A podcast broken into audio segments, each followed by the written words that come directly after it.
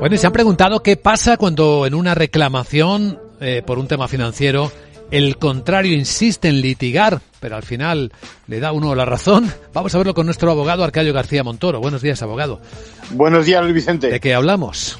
Pues de esos casos donde se pretende claramente agotar al reclamante. La fotografía es bien sencilla, de una parte ese consumidor, de otra la financiera, con una táctica por, por lo menos poco ética. ¿eh? Lo conocemos de la mano del Tribunal Supremo. Un consumidor interpuso una reclamación extrajudicial ante una entidad financiera para que dejara de aplicarle una cláusula suelo.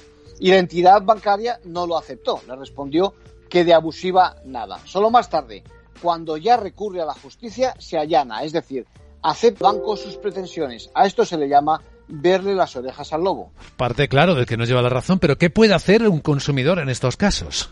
Pues de momento tiene que invertir en reclamar, con la incertidumbre, por supuesto, que eso conlleva. ¿no? En el caso que conocimos ayer, el consumidor persistió reclamando para que además se le reconocieran los gastos del proceso y solo al final en el Tribunal Supremo lo ha logrado. Y es que las sanciones que se ponen por dichas prácticas no surten efecto y si se suman al hecho de que no siempre los gastos se reintegran al consumidor, el mundo financiero tantas veces no se da por aludido. En conclusión.